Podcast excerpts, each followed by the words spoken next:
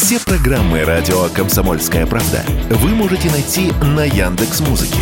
Ищите раздел вашей любимой передачи и подписывайтесь, чтобы не пропустить новый выпуск. Радио КП на Яндекс Музыке. Это удобно, просто и всегда интересно. Экономика на радио КП.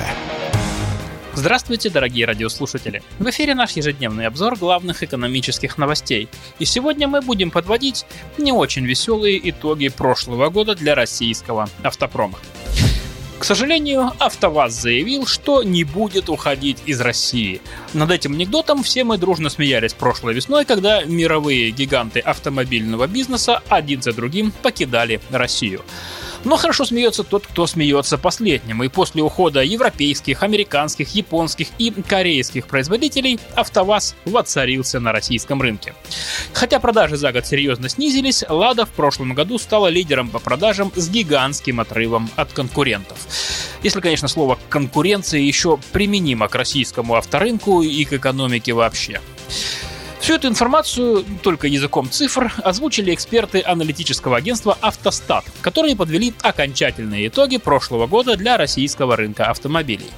Картина, значит, такая. За год в России была продана 626 281 машина.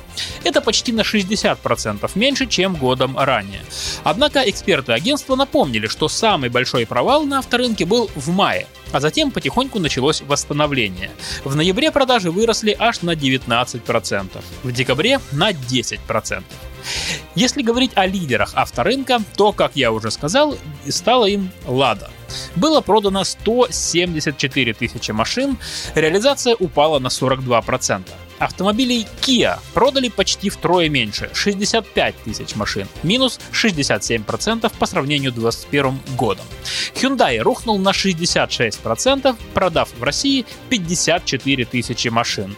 Автомобилей Renault было продано 40 тысяч и на пятом месте по продажам китайская Cherry. Продажи составили 39 тысяч автомобилей. Вообще, по итогам года рухнули продажи у всех автопроизводителей, кроме китайского Geely, который прибавил почти 8,5%. Особенно сильно упали продажи машин премиум-класса. Если обычно премиальный сегмент составляет 10% от рынка, то к концу прошлого года его доля снизилась до 3%. А вообще сейчас большинство сделок происходит на рынке поддержанных машин. Их в прошлом году было продано почти 4 миллиона 900 тысяч штук, то есть почти в 8 раз больше, чем новых. Секрет популярности прост. Если средняя цена новой машины 2 миллиона 330 тысяч рублей, то поддержанный автомобиль уходил за 890 тысяч. Правда, машины с пробегом за прошлый год подорожали сильнее новых. Цена бэушных автомобилей выросла на 32%, а новых на 17%. Еще одна тенденция. Покупатели стали более толерантны к возрасту автомобиля. Раньше автодилеры привозили из-за границы или принимали на продажу от владельцев машины, как правило, не старше 7 лет. Теперь не до жиру. Например, большим спросом пользуются топовые европейские марки, выпущенные в 2010 году. Многие считают их хорошей альтернативой новым отечественным или китайским автомобилям при сопоставимых ценах.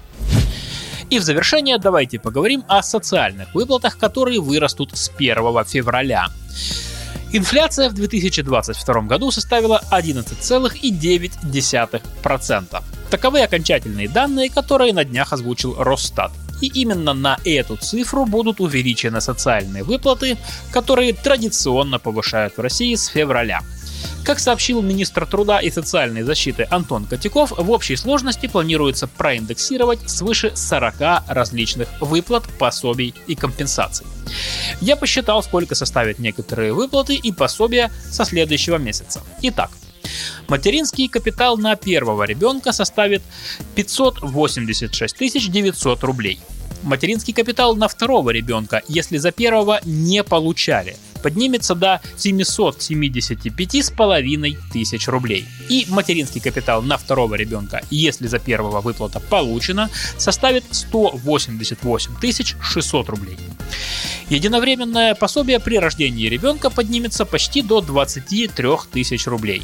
Выплату героям России Советского Союза и полным кавалерам Ордена Славы повысят до 83,5 тысяч рублей, а героям труда до 61,5 тысячи рублей. Экономика на радио КП.